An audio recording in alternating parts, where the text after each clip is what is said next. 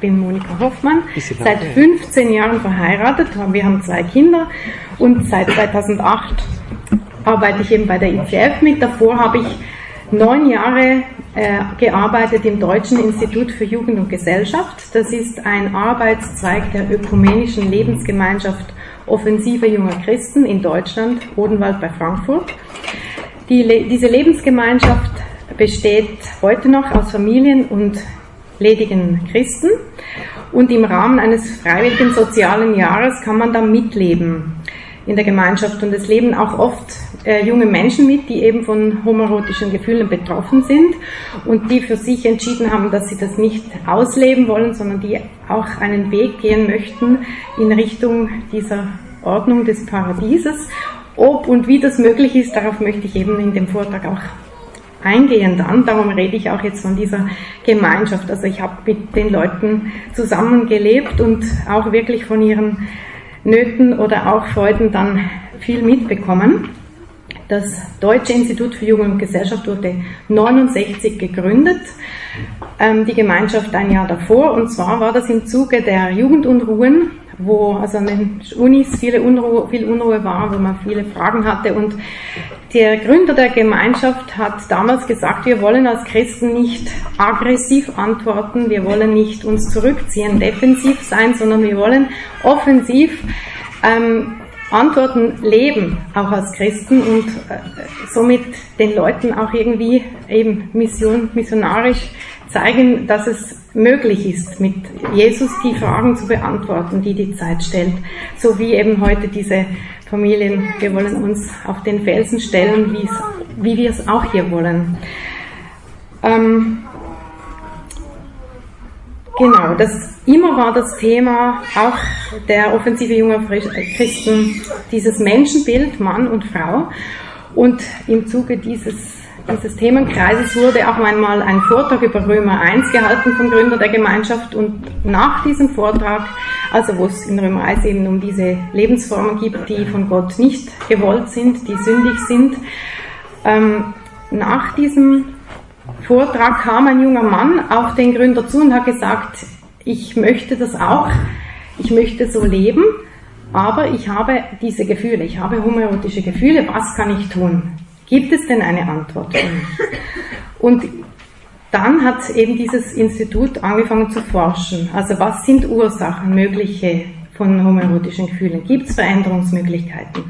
Wir haben auch immer wieder den Kontakt gesucht zu anderen Institutionen, vor allem damals auch amerikanische, weil da die Forschung schon viel weiter gediehen war und wo es auch viele sehr erfolgreiche Therapeuten damals schon gab, die auch dann bei uns waren und Seminare angeboten haben für Menschen, die betroffen sind von diesen Gefühlen die auch das verändern möchten. Wir haben auch immer wieder Menschen gehabt, die gegangen sind, also die gesagt haben, ich, ich kann das nicht, ich ja, also das muss man auch sagen. Es ist nicht so, dass das immer eine Lösung gibt, aber es ist so, dass ähm, die Leute das auch immer wieder wirklich auch versucht haben und auch mit Erfolg versucht haben. Mein Thema lautet die Ordnung des Paradieses. Also man könnte auch sagen, der Plan Gottes für das Zusammenleben von uns Menschen. Ich möchte im ersten Teil wirklich auch auf diese Ordnung eingehen, weil wir damit einen riesigen Schatz haben, an dem wir uns orientieren können. Und die Leute, die sich verändern wollen, selber sagen, das hat ihnen geholfen, weil ursprünglich waren nur ihre Gefühle die Orientierung, die sie hatten. Und wenn von außen eine Orientierung kam, gab es plötzlich ein Aha und das hat ihnen auch Mut gemacht, sich an diesem Neuen, an dieser Ordnung Gottes zu orientieren.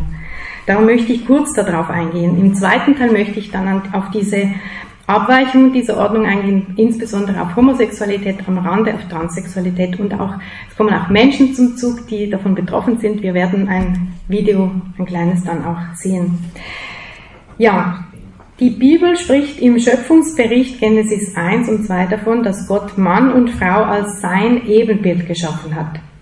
Im Gegensatz dazu übrigens, Schöpfungsmythen sprechen oft davon, dass der Mann als Ebenbild von Gott oder göttlich geschaffen wurde. Die Frau wird oft der Schöpfung zugeordnet, dem, der Fruchtbarkeit. Also es ist sehr einmalig, dass Gott uns Menschen als Mann und Frau nach seinem Bild geschaffen hat. Genesis 1,27. Und Gott schuf den Menschen nach seinem Bild. Nach dem Bild Gottes schuf er ihn. Als Mann und Frau schuf er sie.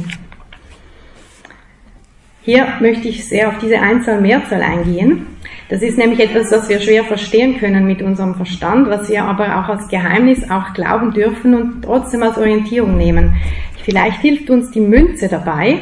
Wir sind nämlich jeder für uns ein Ganzes. Ja? Mann und Frau sind je ganz und trotzdem nur als beide zusammen ganz. Ja? Und was interessant ist auch am Bild der Münze, wenn man die eine Seite sieht, interessiert es einem doch sehr, was auf der anderen Seite ist. Ja? Es ist eine Verwiesenheit des einen Geschlechts auf das andere. Und ganz besonders wird diese Verwiesenheit offensichtlich durch unseren Leib. Ja, wir sind von unserem Leib her verwiesen aufeinander. Wir sind nicht ganz, doch ist jeder ganz, aber wir sind verwiesen aufeinander. Und das macht die Ebenbildlichkeit aus, dass wir zusammengehören und aufeinander verwiesen sind und noch mehr sind wir zusammen verwiesen auf Gott, der uns geschaffen hat. Also diese Transzendenz ist dem Menschen einmalig, gehört einmalig zum Menschen, dass wir nicht bei uns bleiben, auch durch die Sprache, sondern über uns hinausweisen können.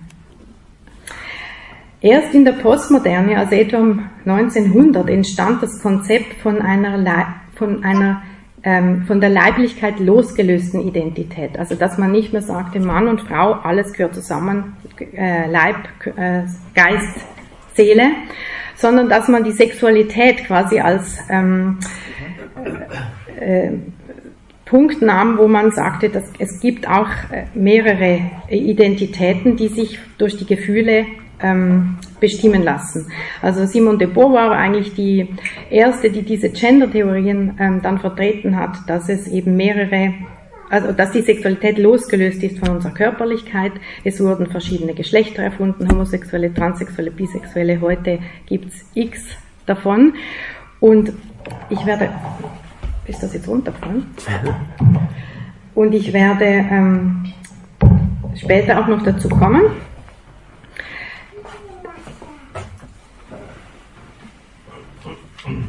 Genau.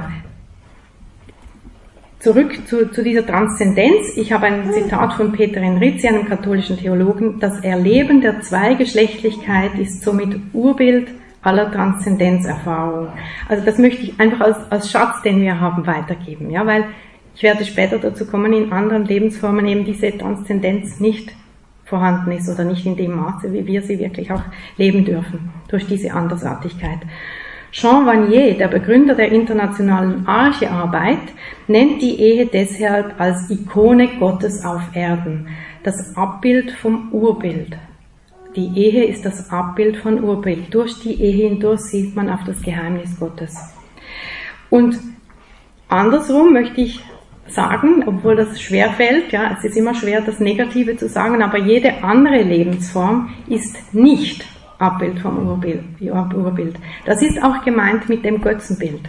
Ja, das Götzenbild ist nicht das Abbild vom Urbild und deswegen ist nur die Ehe ähm, diese Ikone, wo man Gott auch sehen kann. Deswegen ist auch jede andere Lebensform eine Verdunkelung und Ver Verdüsterung, eine Vernebelung ähm, von Gott. Und wenn wir mit unseren Kindern reden, also ist es, glaube ich, wichtig, dass man das auch ihnen auf kindliche Art und Weise auch äh, sagen kann, Mann und Frau geschaffen als Ebenbild Gottes ist auch ein, man kann dadurch auch Gott sehen. Der, ein weiterer Punkt in der Ordnung des Paradieses ist natürlich die Weitergabe des Lebens und des Friedens zwischen den Geschlechtern. Also wir geben natürlich als Eltern zuerst leiblich das Leben den Kindern mit, aber gleichzeitig geben wir ihnen natürlich durch den christlichen Glauben, durch alles, was wir in unserer Erziehung ihnen weitergeben, Werte, ähm, geben wir ihnen Nahrung für Seele und Geist mit. Wir dürfen sie in eine gesunde ähm, christliche weibliche und männliche Identität begleiten. Das ist unsere Aufgabe. Und etwas, was wir vielleicht gar nicht uns so bewusst sind, was aber, glaube ich, auch von großer Wichtigkeit ist, wir dürfen als Ehe Leute den Kindern nicht nur das Leben geben, sondern wir dürfen ihnen auch den Friedensschluss der Geschlechter weitergeben. Den Friedensschluss zwischen Mann und Frau. Dass es nämlich gelingt, diese Unterschiedlichkeit zu überwinden. Und das, glaube ich, ist, ist etwas, was die für unsere Kinder, das prägt sie in der, nächsten, in der nächsten Generation in, in ihrer Weltanschauung, ja, dass man im Frieden, in der Unterschiedlichkeit zusammenleben kann. Wenn die Kinder erleben, dass wir als Mann oder Frau, als Vater und Mutter mit unserer eigenen Männlichkeit und Weiblichkeit versöhnt sein können und als Mann und Frau miteinander versöhnt sein können, dann werden sie auch resistent gegen Ideologien, wie sie in unserer Zeit vorhanden sind. Ja, ich möchte jetzt dazu kommen, eben wie wir denn unsere Kinder in ihrer Geschlechtsidentitätsfindung begleiten können. Wir sind als Mutter und Vater die erste Frau oder der erste Mann, den unsere Kinder erleben. Und wir geben damit Weiblichkeit und Männlichkeit in einem großen und wichtigen Maße an unsere Kinder mit. Ich möchte einen kurzen Exkurs machen, weil wir sind ja auch Kinder unserer Zeit. Das heißt, wir leben in einer Welt, wo dieses Bild von Weiblichkeit und Männlichkeit schon auch da und dort etwas angebröckelt ist oder auch verdunkelt ist. Und deswegen möchte ich diesen Teil weltanschauliche Brille putzen nennen. Wir können das nur so als kleines kleinen Input machen. Ich glaube, jeder kann vielleicht selber zu Hause mal nochmal in sich gehen.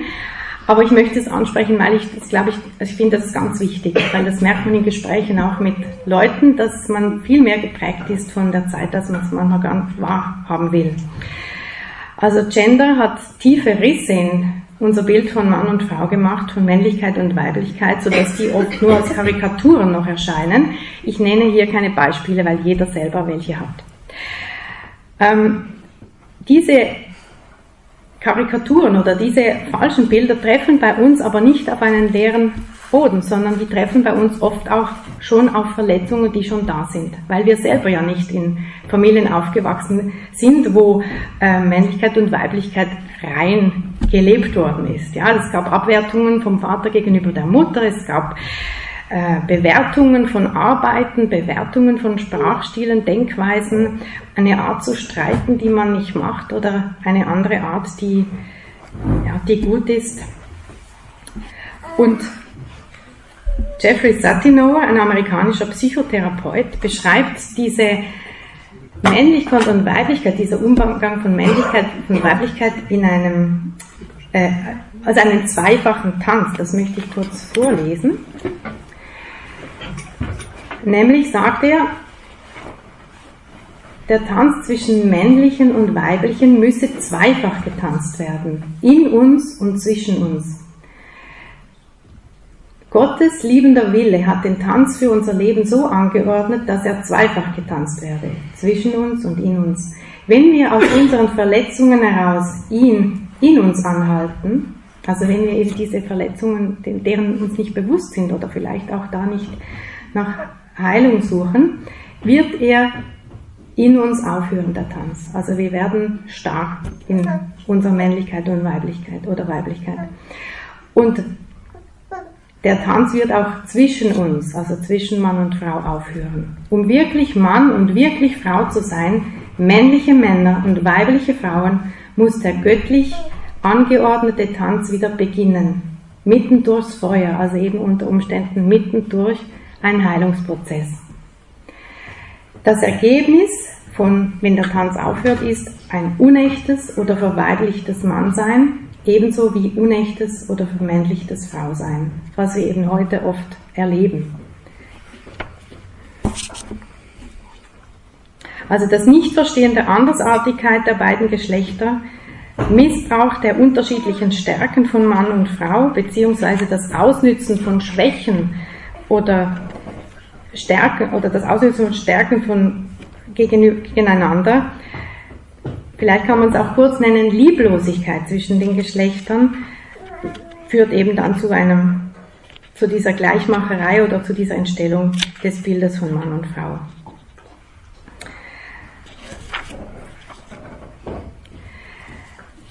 Und jetzt wir haben eben dieses Bild der Orientierung, das Bild der Ordnung des Paradieses und wir haben Christus und Maria.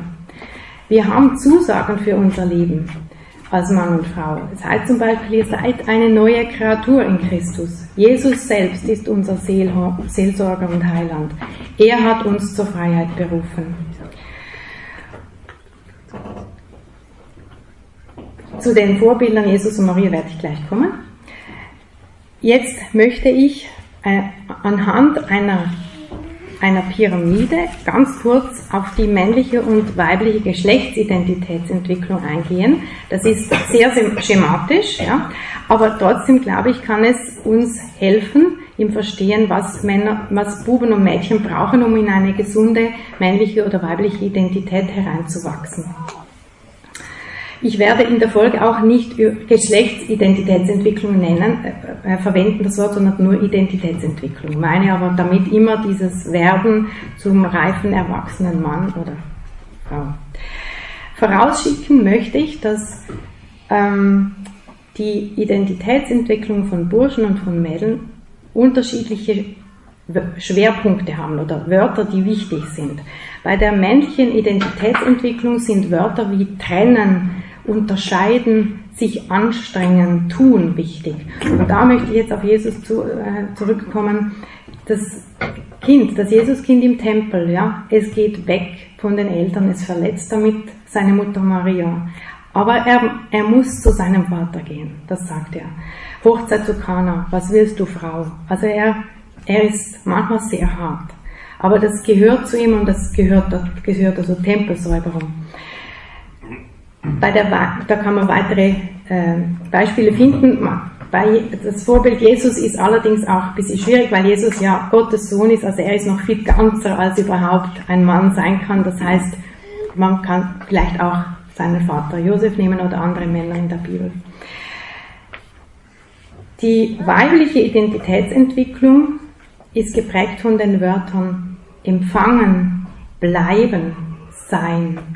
Und da kann man Maria anschauen, empfangen, die Botschaft vom Engel Gabriel empfangen. Sie empfängt es, sie hört es und nimmt es bei sich auf.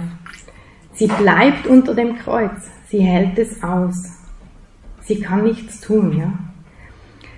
Und was mir auch aufgefallen ist, es wird gar nicht so viel von Maria berichtet. In der Bibel hat das vielleicht damit zu tun, dass sie einfach ist, dass sie manchmal einfach da ist.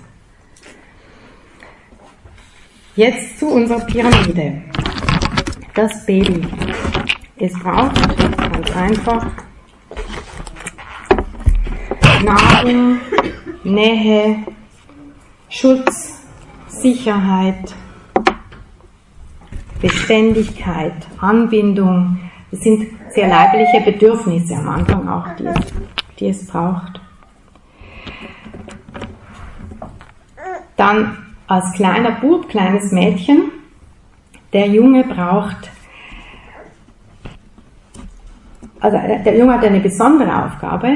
Er muss sich nämlich im Alter von zwei Jahren, also auch im Alter, wo er dann anfängt zu stehen, anfängt zu gehen, ist ein bisschen früher, aber ähm, muss er sich aufrichten und zum Vater drehen. Er sieht, da ist noch einer, ja, da ist nicht nur die Mama, da ist noch einer und wenn der Vater ähm, ein empathischer und, und liebevoller Vater ist, der den Buben aufnehmen kann, vielleicht auch aufnehmen kann, obwohl er charakterlich ganz anders gestrickt ist als sein, sein Sohn, ähm, dann wird der Bub eben in diese Männerwelt eintreten können. Die Frau, die Mutter muss ihn loslassen, muss auch die Gefahren, die sich da manchmal dann auftun, wenn der Vater ähm, die Sache übernimmt, äh, ähm, ja, wieder das Loslassen, das Sein lassen. Ja, das ist bei der Mutter und beim Vater ist eben dieses ähm, Dasein. Und ich möchte dazu auch wirklich auch betonen, dass es manchmal auch schwierig sein kann, gerade eben wenn dann charakterliche Unterschiede auftreten. Also da habe ich auch ein Beispiel aus der Gemeinschaft, wo ein Vater wirklich, weil er das wusste, um dieses, diesen Umstand wusste von der Identitätsentwicklung, wie wichtig das ist, ähm, ein Elektriker, Haudegen, Fußballer und der Bub war ein ganz zarter, musisch begabter, feinfühliger und der Mann hat, der Vater hat wirklich gerungen um ihn und es ist gut gekommen, ja, aber es ist wirklich immer der, sind immer die Eltern, die sind die Starken, die sind die, die auf das Kind zugehen müssen. Das Mädchen ähm, braucht eher diese Nähe, die Empathie der Mutter, das, die Verbundenheit mit der Mutter, dass, dass sie weiß, ich bin da ganz geborgen, ich bin da ganz geschützt. Ähm, da kann der Vater, ist der Vater auch wichtig für den Schutz. Ja? Ähm, die Bestätigung des Vaters brauchen beide. Überhaupt ist der Vater für Jungen und Mädchen die Schlüsselfigur für die positive Bestätigung der Geschlechtlichkeit, auch später dann in der Pubertät. Kinder brauchen Grenzen, Kinder brauchen Ermutigung, wisst ihr alles auch. Freunde, Freundinnen, ja, Möglichkeiten zum Lernen, zum Ausprobieren. In der Pubertät brauchen beide die Annahme durch das gleiche Geschlecht, also diese Gruppe, wo sie sich wohlfühlen, die Mädels telefonieren ununterbrochen, sie kleiden sich gleich, schminken sich gleich und so weiter. Ja, die Buben brauchen auch ihr, ihr Ding zum Ausprobieren, zum Raufen, zum was unternehmen. Also die Zugehörigkeit zum gleichen Geschlecht ist enorm wichtig und auch die Bestätigung durch das andere Geschlecht wird da wichtig. Spiegelung, aber innerhalb der gleichen Gruppe ist, ist das, das äh, Wichtige. Als Erwachsene ist dann diese Intimität, die tiefe Verbundenheit oder junge Erwachsene, die das Teilen von gemeinsamen Interessen, Glaube, gleiche Werte, äh, ist das, was da dann immer wichtiger wird, was natürlich in der Pubertät schon anfängt, aber auch wichtiger wird. Und wenn es zur Ehe kommt, die Vereinigung eben von Leib, Seele und Geist, also diese Sexualität, die dazu kommt, diese Transzendenz, die sich auch dann im Leib nochmal zeigt. Ich spreche jetzt hier wirklich von der Ehe. Das, das andere ist wieder ein anderes Thema, wenn, also der, der Stand des Alleinseins, des, des geweihten Lebens, da möchte ich heute nicht drüber sprechen, weil wir ja die, auch die Identitätsentwicklung der Kinder behandeln und das ist, das ist eindeutig in der Familie. Darum ähm, bleibe ich mal so dabei und das ist schematisch das ideale Leben, die ideale Reifung zum Mann, zur Frau, die Ordnung des Paradieses. Wir leben aber leider nach dem Sündenfall. Es ist nicht mehr wie im Paradies und es sind viele Einfallstore, wo es zu Verunsicherungen führen kann in der Geschlechtsidentität. Ich habe vor 20 Jahren ähm, im Rahmen meiner Arbeit eine psychiatrische Klinik besucht in Zürich und damals hat der Leiter schon gesagt, dass die Störung der Zukunft die Identitätsstörung sein wird. Also das hat er festgemacht auch am Zerbruch der Familien, also dass da eben diese die Anschauung, das Zusammenleben mit Mann und Frau nicht gegeben ist, aber natürlich auch an den Strömungen, die von der äh, Wissenschaft herkommt, dass die Zersetzung des Menschenbildes durch Gender, vieles, also im privaten Raum gibt es Probleme und in der Gesellschaft gibt es Probleme, die eben dazu führen, dass diese Identitätsentwicklung nicht gelingt. Nun möchte ich zum zweiten Teil kommen, zur, zum Thema Homosexualität, Transsexualität am Rand. Und ich möchte dazu einen Ausschnitt zeigen aus dem Film von Family Watch International, also einer amerikanischen Organisation, zum Thema homosexuelle Anziehung verstehen. Film ab. Vielleicht kannst du den Gruppen sagen, dass sie das jetzt auch starten sollen. Ähm, bitte den Film jetzt starten und bis 15.26 laufen lassen.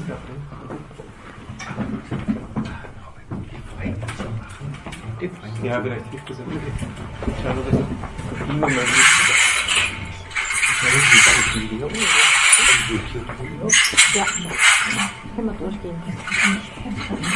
Wir können dann den, die Adresse äh, durchgeben vom Film, dann kann man ihn ganz anschauen, wenn es einem interessiert.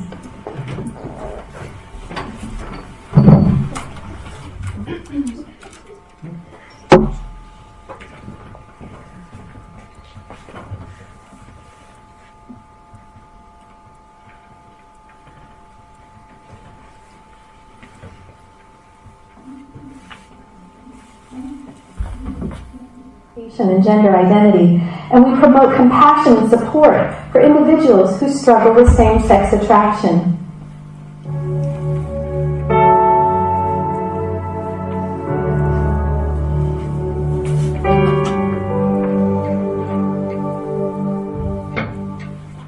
This documentary was created out of great love and concern for those who struggle with same sex attraction.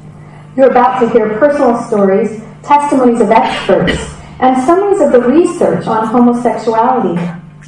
During those experiences, it was quite, you know, I would say, I thought I was happy because it was all that satisfaction, those needs being met right in an instant in a very powerful way the next day I would be empty and depressed. I started getting involved with other men sexually on a sexual basis. It involved going online um, and uh, basically hooking up with people, people I didn't know, random sexual act.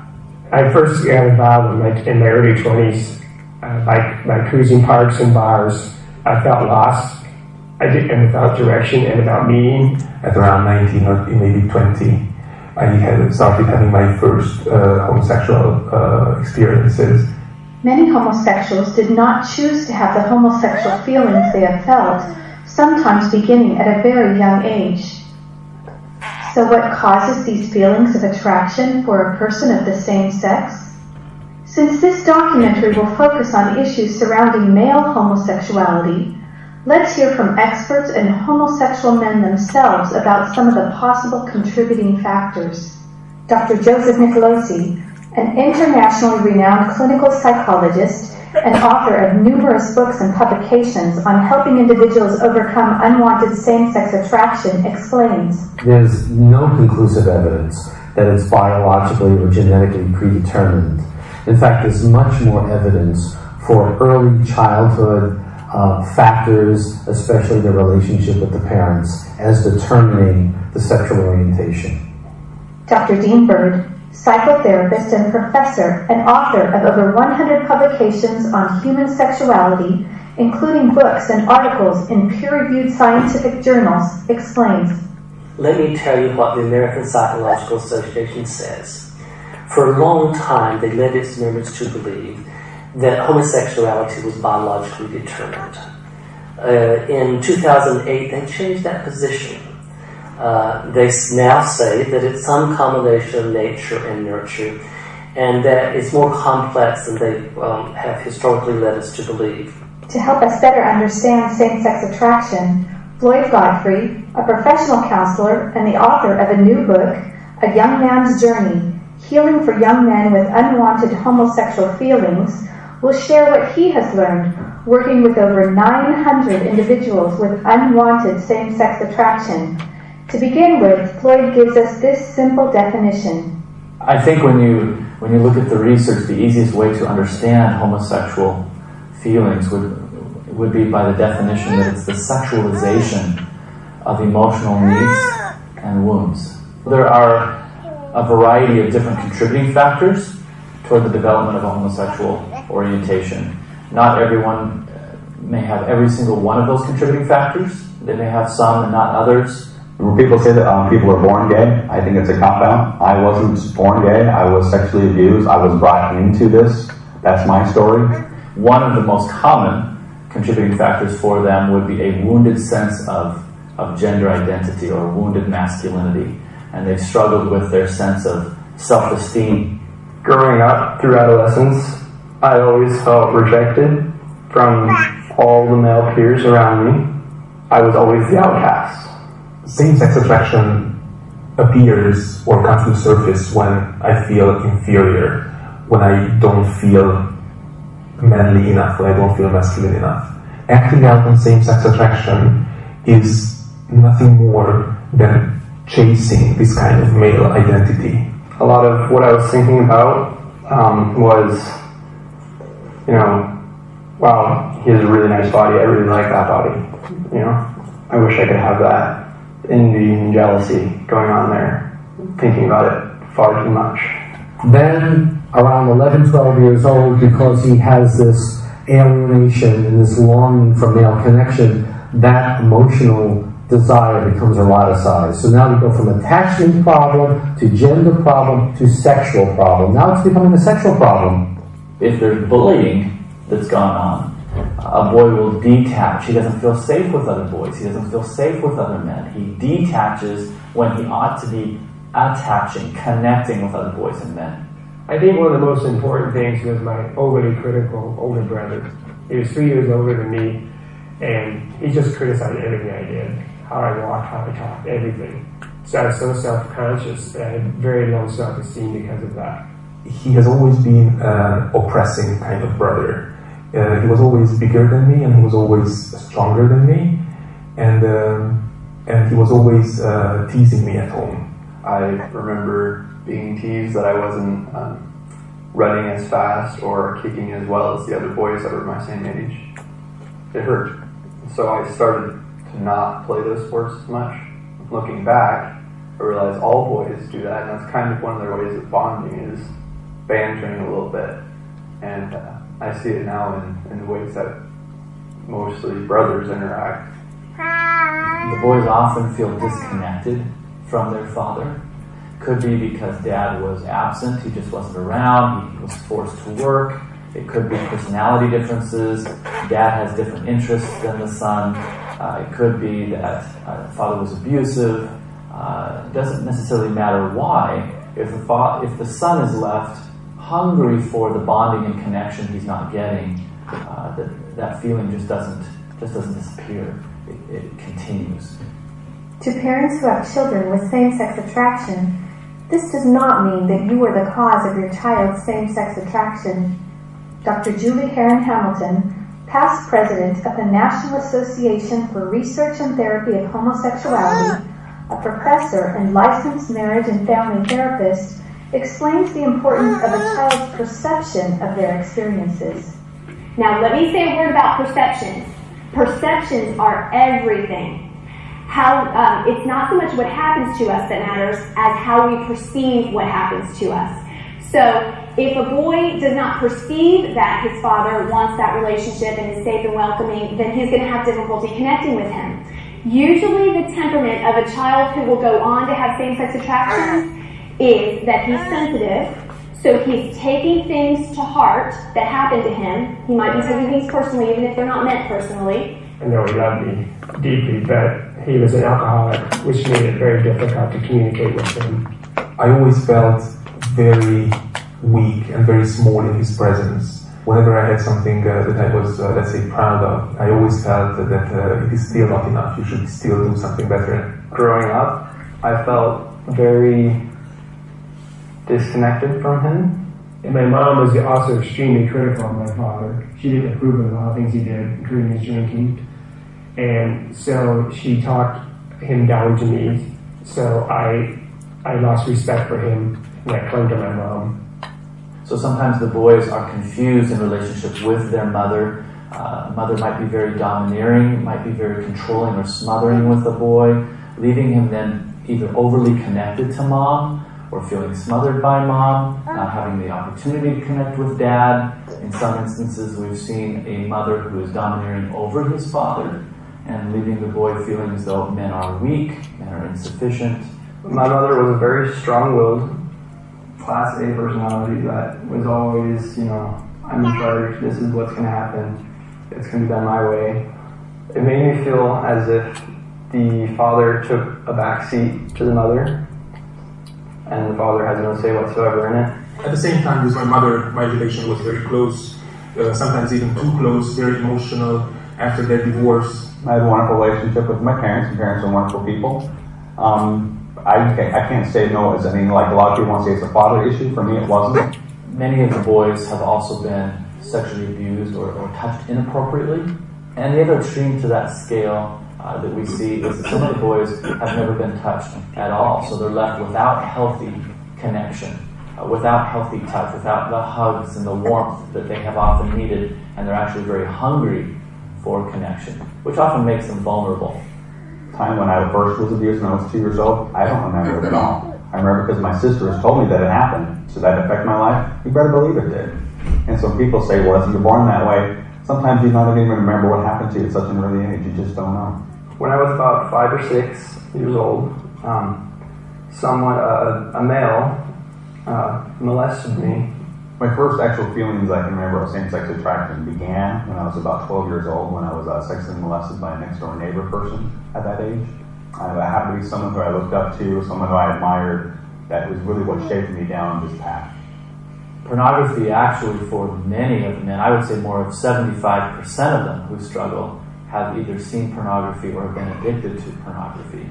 Uh, I see pornography as reinforcing some of the imagery that might come along with homosexual feelings. Uh, some of the young men have reported to me that their introduction to pornography actually introduced thoughts and feelings that weren't there before.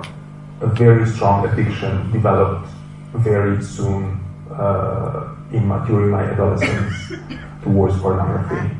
I ended up getting involved with pornography. Um, it became a, medication tool for me, kind of medicate how I was feeling and dealing with it at the time. I viewed pornography quite extensively. Deep down inside, I had always wanted help. I had always wanted to be straight. I spent the entire day online trying to find someone to hook up with. And when no one met my expectations of what I wanted for someone to hook up with, I just finally laid, laid down in bed and I just started bawling my eyes out. And I said, God, I don't even know if you even exist anymore, but I need help. I don't know what I'm doing. I need some serious help. My motivation for seeking therapy was that the lifestyle has caused me a lot of pain and unhappiness in my life. The affection was somehow stronger than my than my will or my determination. I um, I felt bad. I felt empty. The clients I have that come to my office are all claiming unwanted same-sex attraction, and also that they don't, they don't feel like that's who they are. Particularly for me, I needed to have a therapist who could walk me through my whole process, what I would need to do to be able to resolve all of the issues that I had growing up. Through therapy, I began to understand the whys of, of same-sex attraction. And once I understood those, the walls came tumbling down. And I began to understand and appreciate the opposite sex, and those attractions rebounded after being squashed by my same-sex attraction for so many years. And through all this work, which is oftentimes very, very tough, it's not easy. I've definitely made a lot of progress. I've definitely still made mistakes along the way, but my life is now so much better because of it. As soon as I started getting those needs met, the shift started happening. Once the client develops a sense of, of what's caused some of his homosexual feelings, uh, many times they, they'll describe a lack of connection with other men, a strong need that's never been satisfied for, for buddies and brothers and father figures. For myself, I wouldn't necessarily say it was a, a sexual addiction. It was a connection addiction, is what it was. So we, we take some time to help the client identify those activities he may have been left out from or felt left out so he can actually now in his life get those needs met by engaging some of those activities. So for some men, that might look like going to the gym and doing things with the other boys when to miss that experience. For some men, that might look like going camping, or for other men, going on hiking trips, or uh, learning how to, to hunt, or to uh, do other mechanical activities that he may have wanted to do and just never felt like he knew how. And the more I did that, the more my self-esteem started to rise. I, I felt accepted. I would say for most men it's an ongoing process of healing, but they can often pick out uh, short, defining points that are in- incredibly encouraging to them. So points in time where they notice that the attractions have diminished or extinguished in their interaction with another man or boy, where they might have felt attractions sexually very strong, suddenly become more of a friendship feeling. We were all standing there talking, all the guys, and I just looked up at him and just suddenly realized that that attraction was gone. And it was completely different now. And that I just admired him for the person that he was. And all the other feelings went away. I demystified them and thus desexualized them. And then I began to notice my sexual attraction to them. And because of this non-sexual bonding with men and my acceptance by them, my self-esteem began to rise. And I felt more secure in myself and my own masculinity. The big key of my turning point was feeling accepted by him and by those around me. And being in that environment where I was accepted as a guy and as a male, not, not as a homosexual. For me, there really wasn't any kind of defining or aha moment. It's just everything slowly kept progressing. Small experiences here and there kept happening for me. A study of identical twins provides conclusive.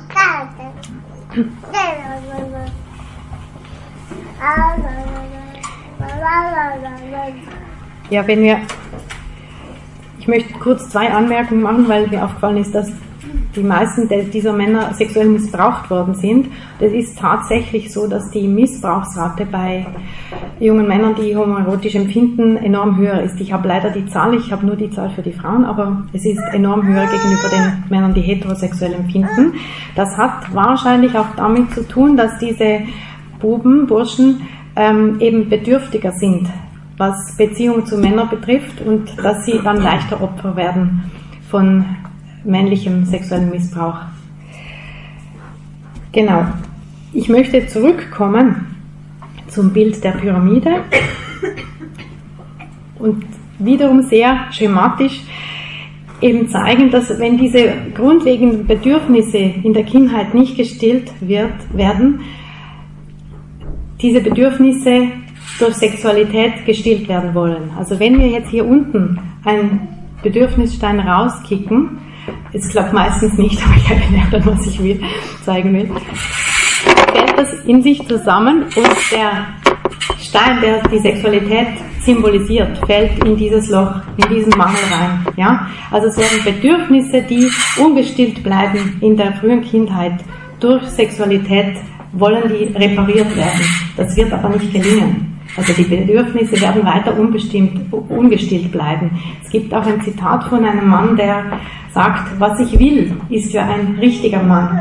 Ich will keinen, der auch nicht richtig Mann ist wie ich. Ich will einen richtigen Mann, aber der interessiert sich nicht für mich. Also die Zugehörigkeit zur Männlichkeit, zur, zur männlichen Welt.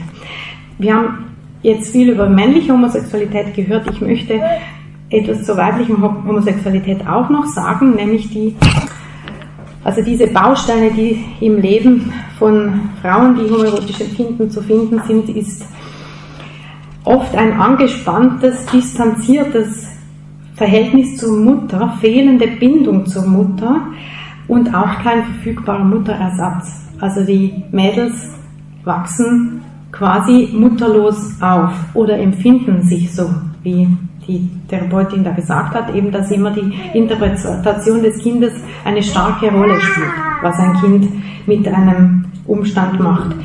Das Erleben von sexuellem Missbrauch oder anderen seelischen Traumata meist durch einen Mann führt zu einer Angst vor Männern und oder einem Hass auf Männer. Es gibt viele Studien zu dem Thema. Eine sagt, dass es über dreimal mehr Missbrauch bei Frauen gibt, die homoerotisch empfinden, später als bei anderen Frauen wenige oder keine Mädchenfreundschaften. Das hat auch damit zu tun, dass diese Mädchen sich sehr früh selber zu wehren beginnen. Ja, sie müssen sich ständig schützen, ständig kämpfen und werden da zu solchen Bubenmädchen und haben dann schwer Zugang in die Mädchengruppe.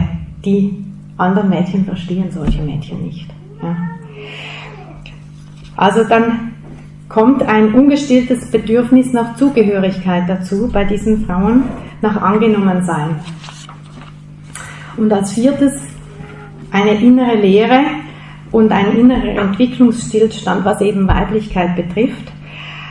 Und vielleicht kann man das auch beschreiben, auch einfach als, als Loch. Ja, da wo, wo man sich wohlfühlt, wo man ist, ist nichts, ja, ist, ist Leere, ist Hilflosigkeit. Dies alles führt dazu, dass homosexuell orientierte Frauen durch die homosexuelle Bindung an eine andere Frau versuchen, diese inneren Nöte zu stillen. Homosexuell orientierte Frauen leiden an einer Mutterentbehrung und eben in ihrer Lebensgeschichte fehlt diese Zuwendung, diese Annahme durch eine einfühlsame Mutter.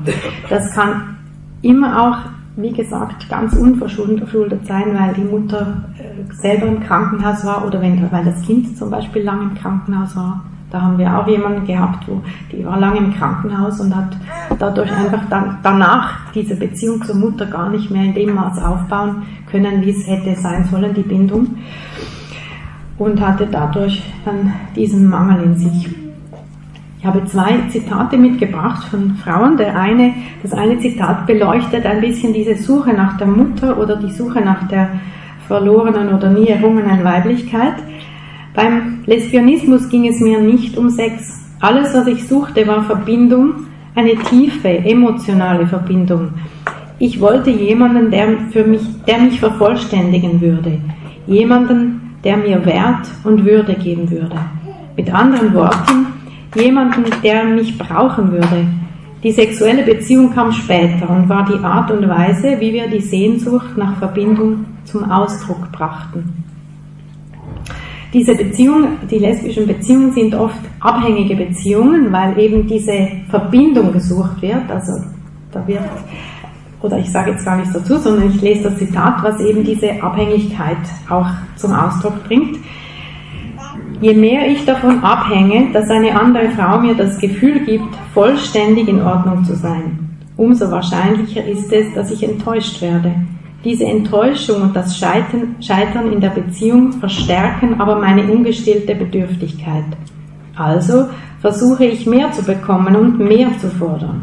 Mein Haben wollen und meine ungestillten Bedürfnisse erdrücken aber die andere oder saugen sie so aus, dass sie gezwungen ist, mich zu verlassen oder sich von mir zu distanzieren, das ist vernichtend und ich bin nahe daran, emotional zu sterben.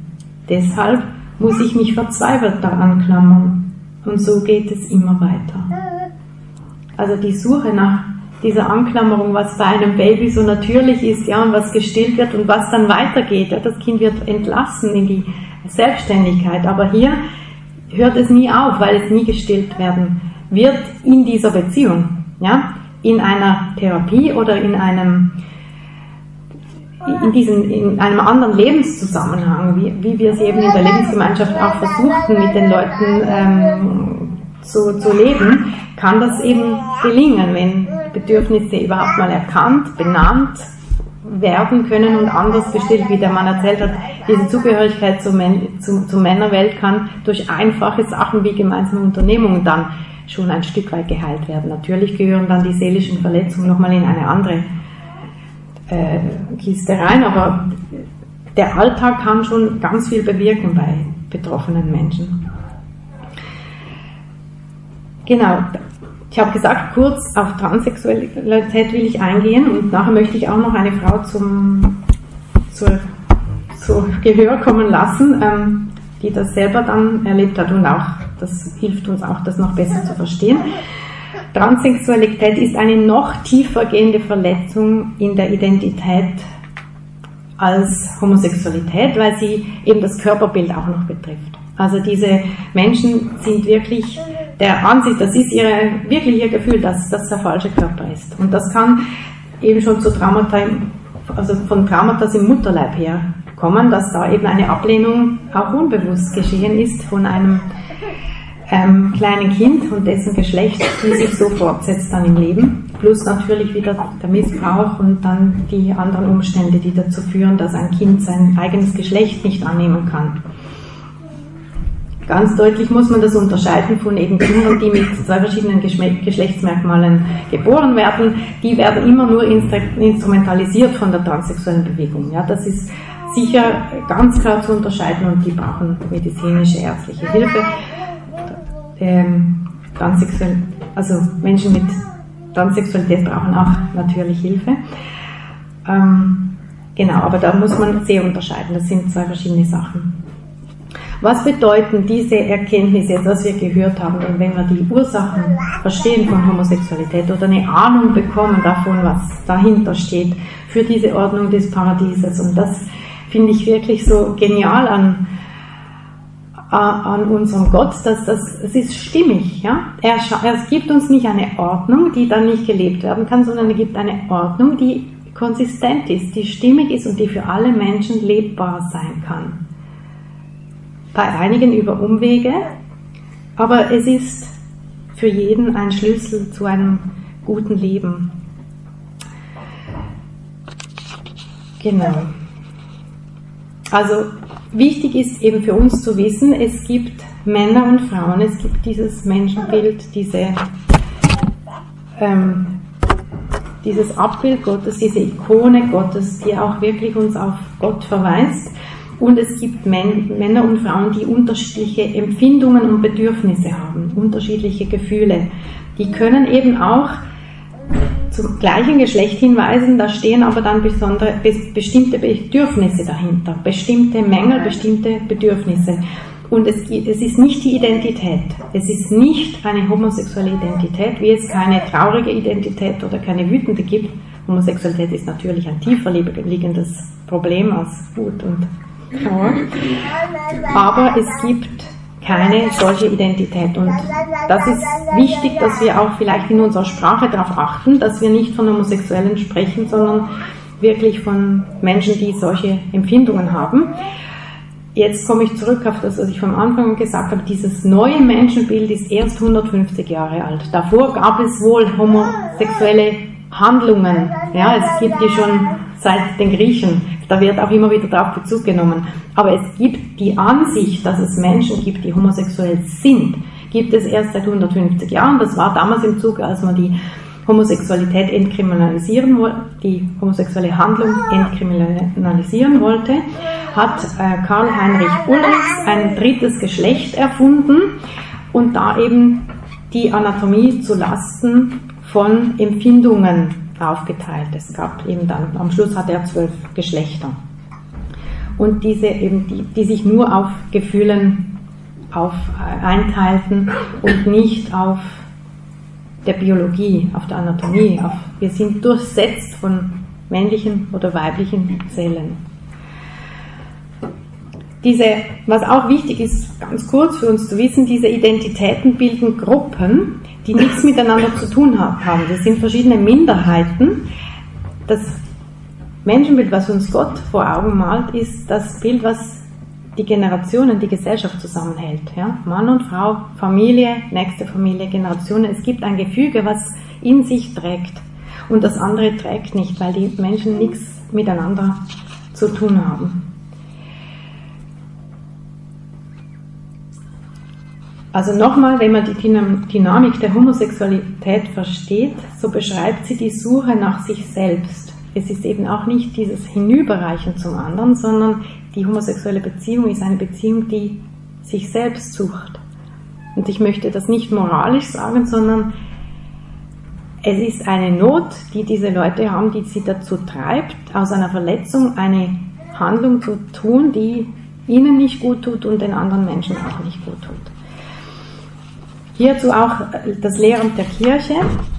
Johannes Paul II. sagt in der Enzyklika Veritatis Splendor, nun bezeugt die Vernunft, dass es Objekte menschlicher Handlungen gibt, die sich nicht auf Gott hinordnen lassen, weil sie in radikalem Widerspruch zum Gut der nach seinem Bild geschaffenen Person stehen. Es sind dies Handlungen, die in der moralischen Tradition der Kirche an sich schlecht genannt werden. Sie sind immer und an und für sich schon schlecht, unabhängig von den weiteren Absichten des Handelnden und den Umständen.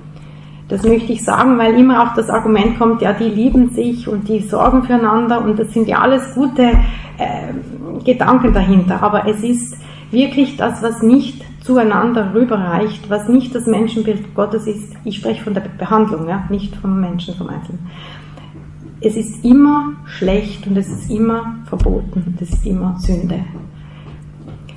Und wir dürfen uns ausstrecken nach dem, nach der Ordnung des Paradieses und jeder Mensch darf sich ausstrecken danach. Und wenn man Römer 1 liest, wird da ja auch gesagt, wie schlecht und wie bösartig und weiß nicht, was die Leute sind. Und es wird einem ganz anders. Man denkt, nein, man kann doch so nicht über Menschen sprechen. Aber ich möchte dazu sagen, dass eine Übersetzung in der heutigen Zeit, jetzt kommt gleich nochmal kurz der Film, sind die Folgen, die ein homosexueller Lebensstil für diese Menschen hat. Es ist echt grauenhaft, wenn man das sieht. ähm, Robert Film 2420. Da werden jetzt genannt, was für ähm, gesundheitliche und psychische und allerhand Risiken die Menschen eingehen, die einen homosexuellen Lebensstil haben. Und zwar wird das nicht nur von ähm, den Leuten gesagt, die, die Menschen betreuen, die aus dem homosexuellen Lebensstil raus wollen, sondern es wird von der ähm, homosexuellen Ärztevereinigung geraten, sie sollen ihren Klienten bitte, sie sollen ihre Klienten bitte auf die Gefahren dieses Lebensstils hinweisen.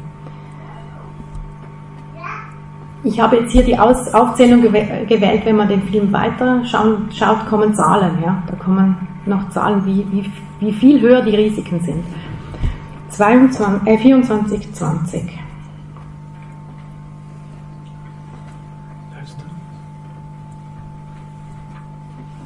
High levels of anxiety.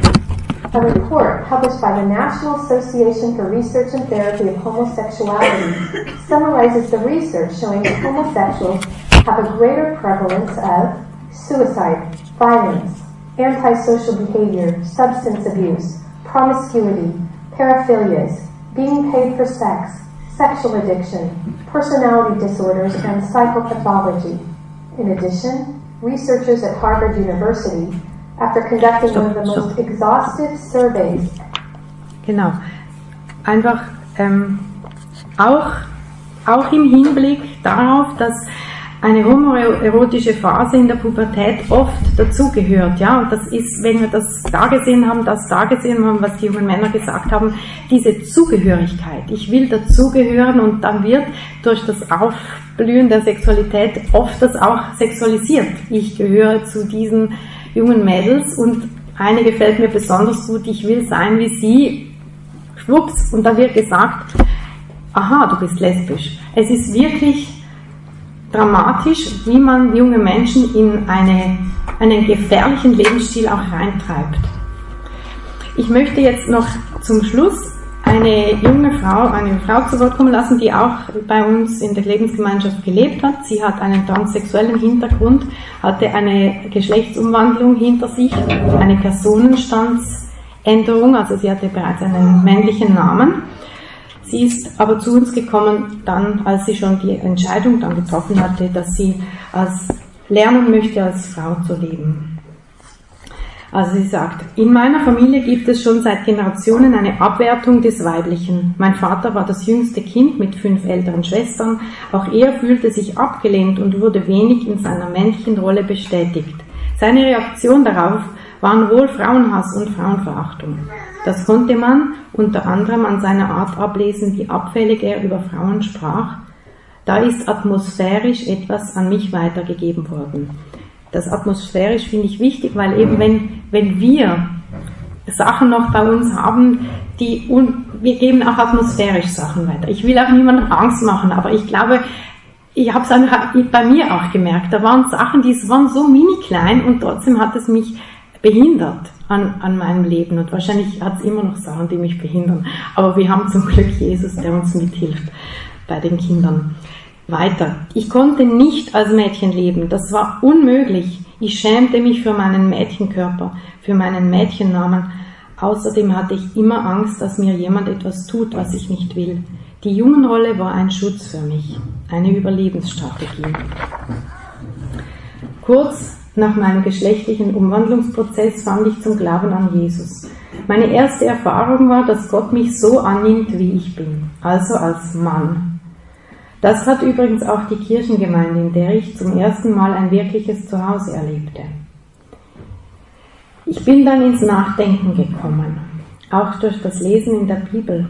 Mir ist klar geworden, dass Gott den Menschen als Mann und als Frau geschaffen hat und ich das nicht einfach eigenmächtig verändern kann. Das heißt, ich hatte es ja geändert, um zu überleben. Ich habe angefangen, tiefer in meine Wirklichkeit hineinzuhören. Ich habe mich dann entschieden, den homosexuellen Lebensstil aufzugeben, denn er war für mich eine Art Flucht. Das ist wie bei der Alkoholsucht. Wenn man den Alkohol weglässt, kommt das echte Leben hoch. Für mich war dabei das Wichtigste, mich zu zeigen mit meinen echten Gefühlen, mit meiner Wut, mit meinem Schmerz. dass ich ein Mädchen bin, aber niemand hat mir je gesagt, ich, ich muss immer heulen, weil ich das alles so schrecklich finde, aber es ist, hat gut geendet, ähm, dass ich ein Mädchen bin, aber niemand hatte mir je gesagt, dass das etwas Schönes ist. Im Gegenteil, man hat mich dafür verachtet. Das hat sehr weh getan. Das hatte ich noch nie jemandem vorher gesagt. Ich hatte mich nur tot einsam gefühlt. Und dann habe ich zum ersten Mal in meinem Leben eine Lehreinheit über die Stärken des Frauseins gehört. Dass zum Beispiel die Fähigkeit des Empfangenkönnens, schwanger werden, Gottes Stimme hören, etwas in sich aufnehmen, eine Stärke ist. Da ich aus einem Missbrauchshintergrund komme, habe ich das Weibliche eher als schwach, lebensgefährlich und wertlos erlebt. Und dann entdeckte ich zum ersten Mal, dass es auch andere positive Seiten gibt. Es gibt ein Haus des Todes und ein Haus des Lebens. Es gibt Dinge im Leben, die haben mit Dunkelheit und Tod zu tun. Und wenn ich mich entsprechend verhalte, zum Beispiel meine Identität verleugne oder mich verstümmle, dann gehe ich in den Tod. Das gilt auch für Homosexualität.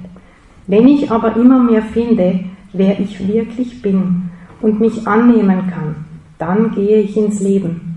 Das wurde mir auf einmal so klar. Ich hatte die Freiheit. Und das haben alle Menschen, ja, das ist wirklich, aber sie müssen sich orientieren dürfen. Ich hatte die Freiheit, in der Männerrolle zu bleiben und war mir sicher, Gott würde mich auch als Mann lieben, nicht die Handlungen, nur sie als Person. Gleichzeitig wusste ich, ich werde immer mehr in den Tod gehen. Und jetzt der Schlusssatz. Wenn man so von sich entfremdet war und dann wieder zu sich zurückfindet, hat das mit echtem Glück, Reichtum und totaler Freude zu tun. Das ist die Belohnung, wenn man diesen Weg geht, der nicht leicht ist. Aber die Wahrheit macht euch wirklich frei, sagt Jesus. Ja, das ist ein kleines Lebenszeugnis. Also sechs Jahre war sie in der Gemeinschaft, also das hat schon auch länger gedauert, davor und danach. Und es ist auch nicht so, dass bei jedem das alles gelingt, aber eben, es ist einfach ein Weg, der jeder sich, wo jeder sich entscheiden muss, ihn zu begehen. Äh, ich möchte für uns nur zur Ermutigung, dass wirklich diese, diese Ordnung des Paradieses etwas Wunderbares ist, noch als Schluss, zum Schluss ein Gedicht, ein ganz kurzes Gedicht vorlesen, ähm, das auch den Frieden der Geschlechter ein bisschen besingt. Das Gedicht ist von Ralf Pechmann. Einander Geschenk.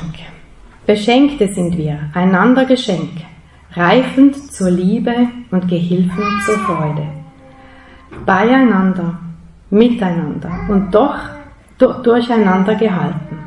Ikone seiner Liebe, der Glut ein Herd zu sein, ein Haus dem Leben, die Flamme des Dreieinen leuchten lassen, daraus die Schöpfung anhebt zu singen, denn Liebe ist stark wie der Tod, ihre Glut ist feurig und eine Flamme des Herrn.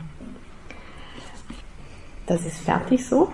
Ich habe einen ganzen Kasten mit Material mitgebracht. Das ist alles nicht zum Mitnehmen, bis auf ein Heft, was ich gleich zeigen werde, zum Anschauen. Man kann aber die Texte, die in den Heften sind, abrufen unter www.dijg.de.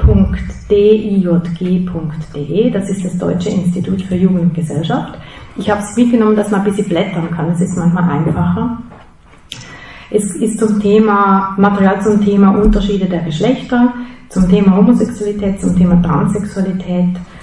Und das Heft, was eben zum Mitnehmen ist, ist das die Zeitschrift der Offensive junger Christen, die also regelmäßig rauskommt und die ist zum Thema Meinungsfreiheit, weil alles, was wir heute besprochen haben, ist hochbrisant, es ist politisch nicht korrekt ähm, und umfochten und es ist halt auch umfochten, wenn wir es geistlich verstehen, weil eben diese Verdunkelung des, also des Bildes Gottes damit zusammenhängt. Ja? Der Teufel hat eine, ein Interesse daran, dass, dass da nichts drüber gesagt wird. Eben drum, jeder darf ähm, das selber dann runterladen von bwdg.de und Robert wird vielleicht noch den Link zu dem Film dann rumschicken.